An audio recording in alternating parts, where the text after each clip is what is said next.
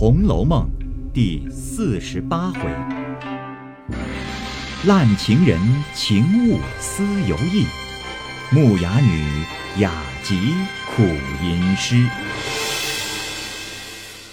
下半部分。且说香菱见过众人之后，吃过晚饭，宝钗等都往贾母处去了，自己便往潇湘馆中来。此时黛玉已好了大半，见香菱也进园来住，自是欢喜。香菱因问道：“我这一进来了，也得了空，好歹教我作诗，就是我的造化了。”黛玉笑道：“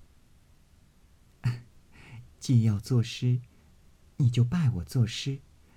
我虽不通，大略也还教得起你。”香菱笑道：“果然这样，我就拜你作诗，你可不许逆反的。”黛玉道：“哼，什么难事也值得去学，不过是起承转合，当中转成是两副对子，平声对仄声，虚的对实的，实的对虚的。若是……”果有了奇句，连平仄虚实不对都使得的。香菱笑道：“哦，怪道我常弄一本旧诗，偷空看一两首，有的对的极工的，又有不对的。又听见说一三五不论，二四六分明。看古人的诗上，亦有顺的，亦有二四六上错了的。”所以天天疑惑，如今听你一说，原来这些格调规矩竟是末世，只要词句新奇为上。黛玉道：“正是这个道理，词句究竟还是末世。第一立意要紧，若意去真了，连词句不用修饰，自是好的。这叫做不以词害意。”香菱笑道：“我只爱陆放翁的诗，‘重帘不卷留香久，古砚微凹句墨多’，说的真有趣。”黛玉道：“啊，断不可看这样的诗。你们因不知诗，所以见了这样浅近的就爱，一入了这个格局，再学不出来的。你只听我说。”你若真心要学，我这里有王摩诘全集，你且把他的五言律读一百首，细心揣摩熟透了，然后再读一二百首老杜的七言律。次在李青莲的七言绝句读一二百首，肚子里先有了这三个人做了底子，然后再把陶渊明、应阳、谢。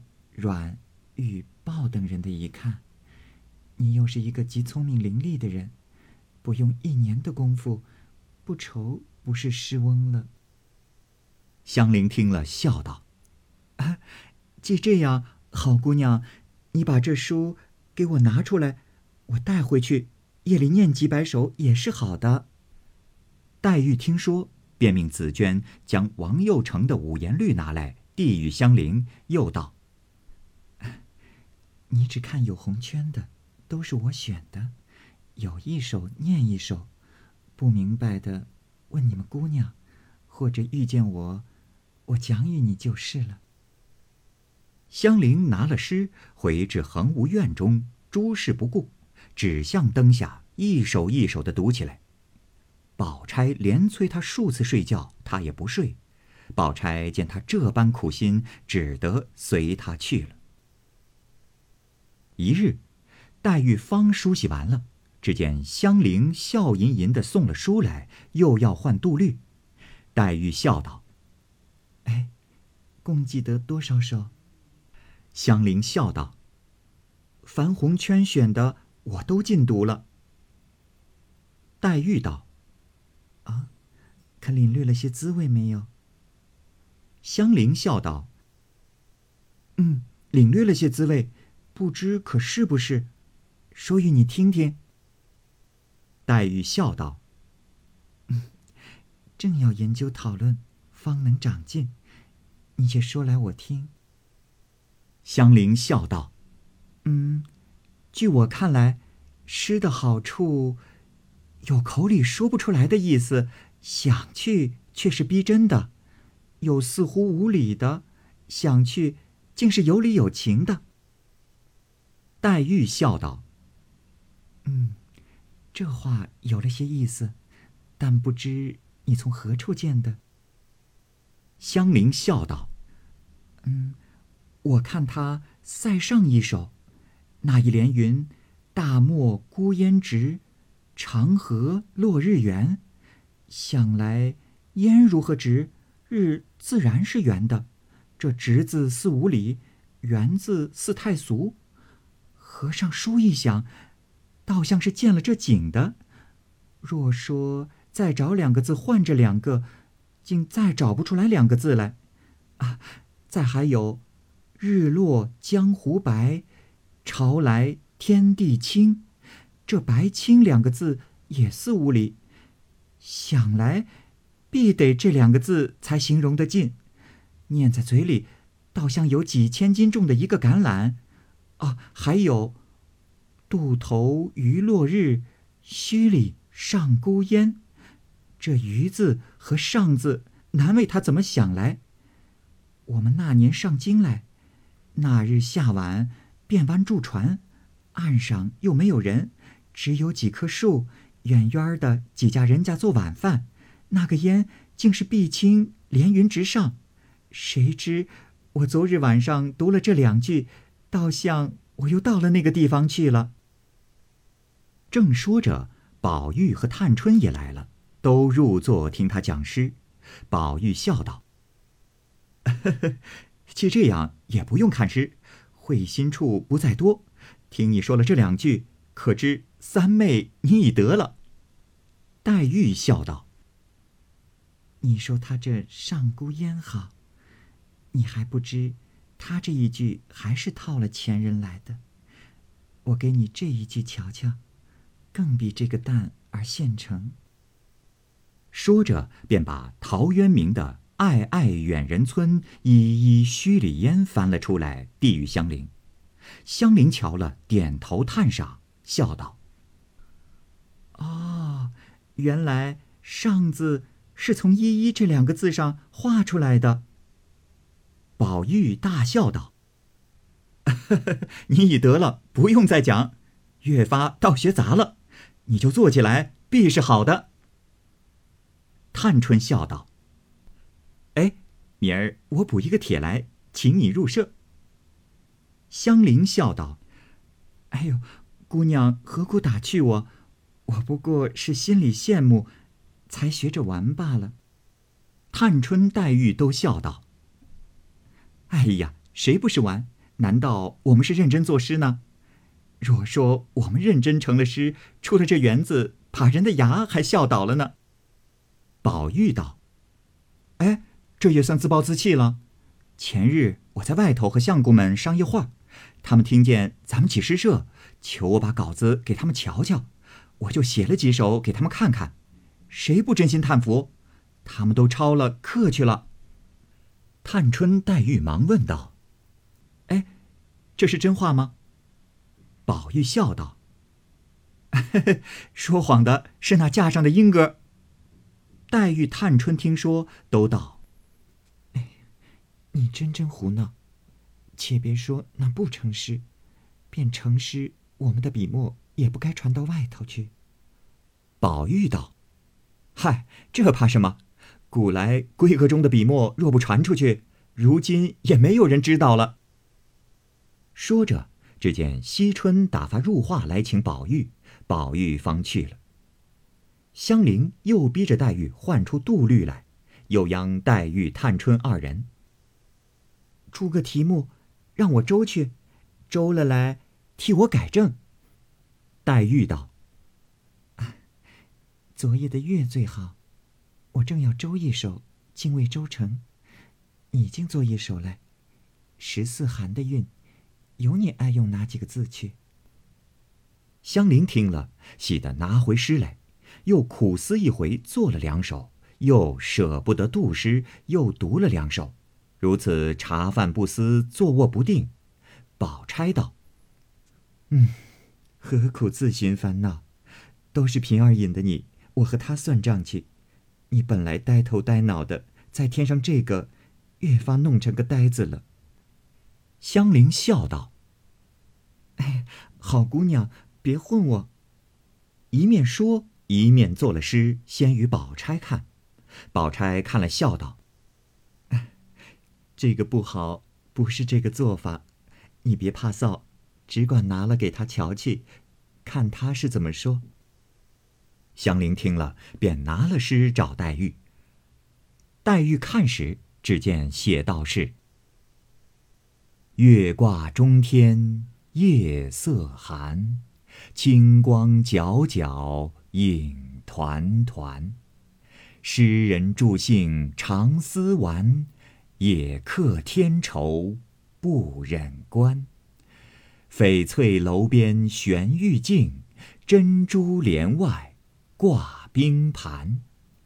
良宵何用烧银烛？晴彩辉煌。映画栏。黛玉笑道：“意思却有，只是词错不雅。皆因你看的诗少，被他缚住了。把这首丢开，再做一首，只管放开胆子去做。”香菱听了，默默的回来。月性连房也不入，只在池边树下。或坐在山石上出神，或蹲在地下抠土，往来的人都诧异。李纨、宝钗、探春、宝玉等听得此信，都远远的站在山坡上瞧着他。只见他皱一回眉，又自己含笑一回。宝钗笑道：“ 这个人定要疯了。昨天嘟嘟囔囔，直闹到五更天才睡下。”没一顿饭的功夫，天就亮了，我就听见他起来了，忙忙碌碌梳了头就找平儿去。一回来了，待了半日，做了一首又不好，这会子自然另做呢。宝玉笑道：“ 这正是天地人杰，老天生人，再不虚负情性的。我们成日叹说，可惜他这么个人竟俗了，谁知到底有今日。”可见天地至公。宝钗笑道：“哼，你能够像他这苦心就好了，学什么有个不成的？”宝玉不答。只见香菱兴兴偷偷的又往黛玉那边去了。探春笑道：“哎，咱们跟了去，看他有些意思没有？”说着，一齐都往潇湘馆来。只见。黛玉正拿着诗和他研究，众人因问黛玉做得如何，黛玉道：“ 自然算难为他了，只是还不好，这一首过于穿凿了，还得另做。”众人因要看诗时，只见作道：“飞银飞水映窗寒，试看晴空护玉盘。”淡淡梅花香欲染，丝丝柳带露初干。只疑残粉涂金砌，恍若清霜抹玉兰。梦醒西楼人绝迹，余容犹可隔帘看。宝钗笑道：“嗯，不像银月了，月子底下添个色字。”倒还使得，你看，句句倒是月色，这也罢了。原来诗从胡说来，再迟几天就好了。香菱自以为这首妙绝，听如此说，自己扫了兴，不肯丢开手，便要思索起来。因见他姊妹们说笑，便自己走着街前竹下闲步，挖心搜胆，耳不旁听，目不别视。一时，探春隔窗笑说道：“哎，林姑娘，你闲闲吧。”香菱怔怔答道：“闲？哎，闲字是十五山的，你错了韵了。众人听了，不觉大笑起来。宝钗道：“哎，可真是失魔了，都是平儿引的他。”黛玉道：“哼，圣人说诲人不倦，他又来问我，我岂有不说之理？”李纨笑道：“咱们拉了他往四姑娘房里去，引他瞧瞧画，叫他醒一醒才好。”说着，真个出来，拉了他过藕香榭至暖香坞中。惜春正乏倦，在床上歪着睡午觉。华增立在壁间，用纱罩着。众人唤醒了惜春，揭纱看时，十亭方有了三亭。香菱见画上有几个美人，因指着笑道：“哎，这个是我们姑娘，那一个是林姑娘。”探春笑道：“凡会作诗的都画在上头，快学吧。”说着玩笑了一回。各自散后，香菱满心中还是想诗，至晚间对灯出了一回神，至三更以后上床卧下，两眼关关，直到五更方才朦胧睡去了。一时天亮，宝钗醒了。听了一听，他安稳睡了，心下想：“哎，他翻腾了一夜，不知可做成了。这会子乏了，且别叫他。”正想着，只听香菱在梦中笑道：“可是有了，难道这一首还不好？”宝钗听了，又是可叹又是可笑，连忙唤醒了他，问他：“哎，得了什么？”你这诚心都通了仙了，学不成诗，还弄出病来呢。一面说，一面梳洗了，会同姊妹往贾母处来。原来香菱苦志学诗，精血成句，日间做不出，忽于梦中得了八句，梳洗已毕，便忙碌出来，自己并不知好歹，便拿来又找黛玉。刚到沁芳亭，只见。李纨与众姊妹方从王夫人处回来，宝钗正告诉他们说她梦中作诗说梦话，众人正笑，抬头见她来了，便都争着要看诗。且听下回分解。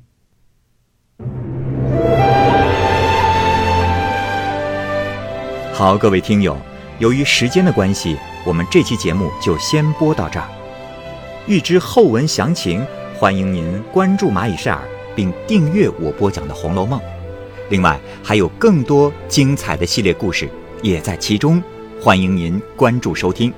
如果您有什么样的意见或者建议，可以通过下方的留言方式及私信的方式告诉我，我会在第一时间回复您。我是蚂蚁，我们下期节目再见。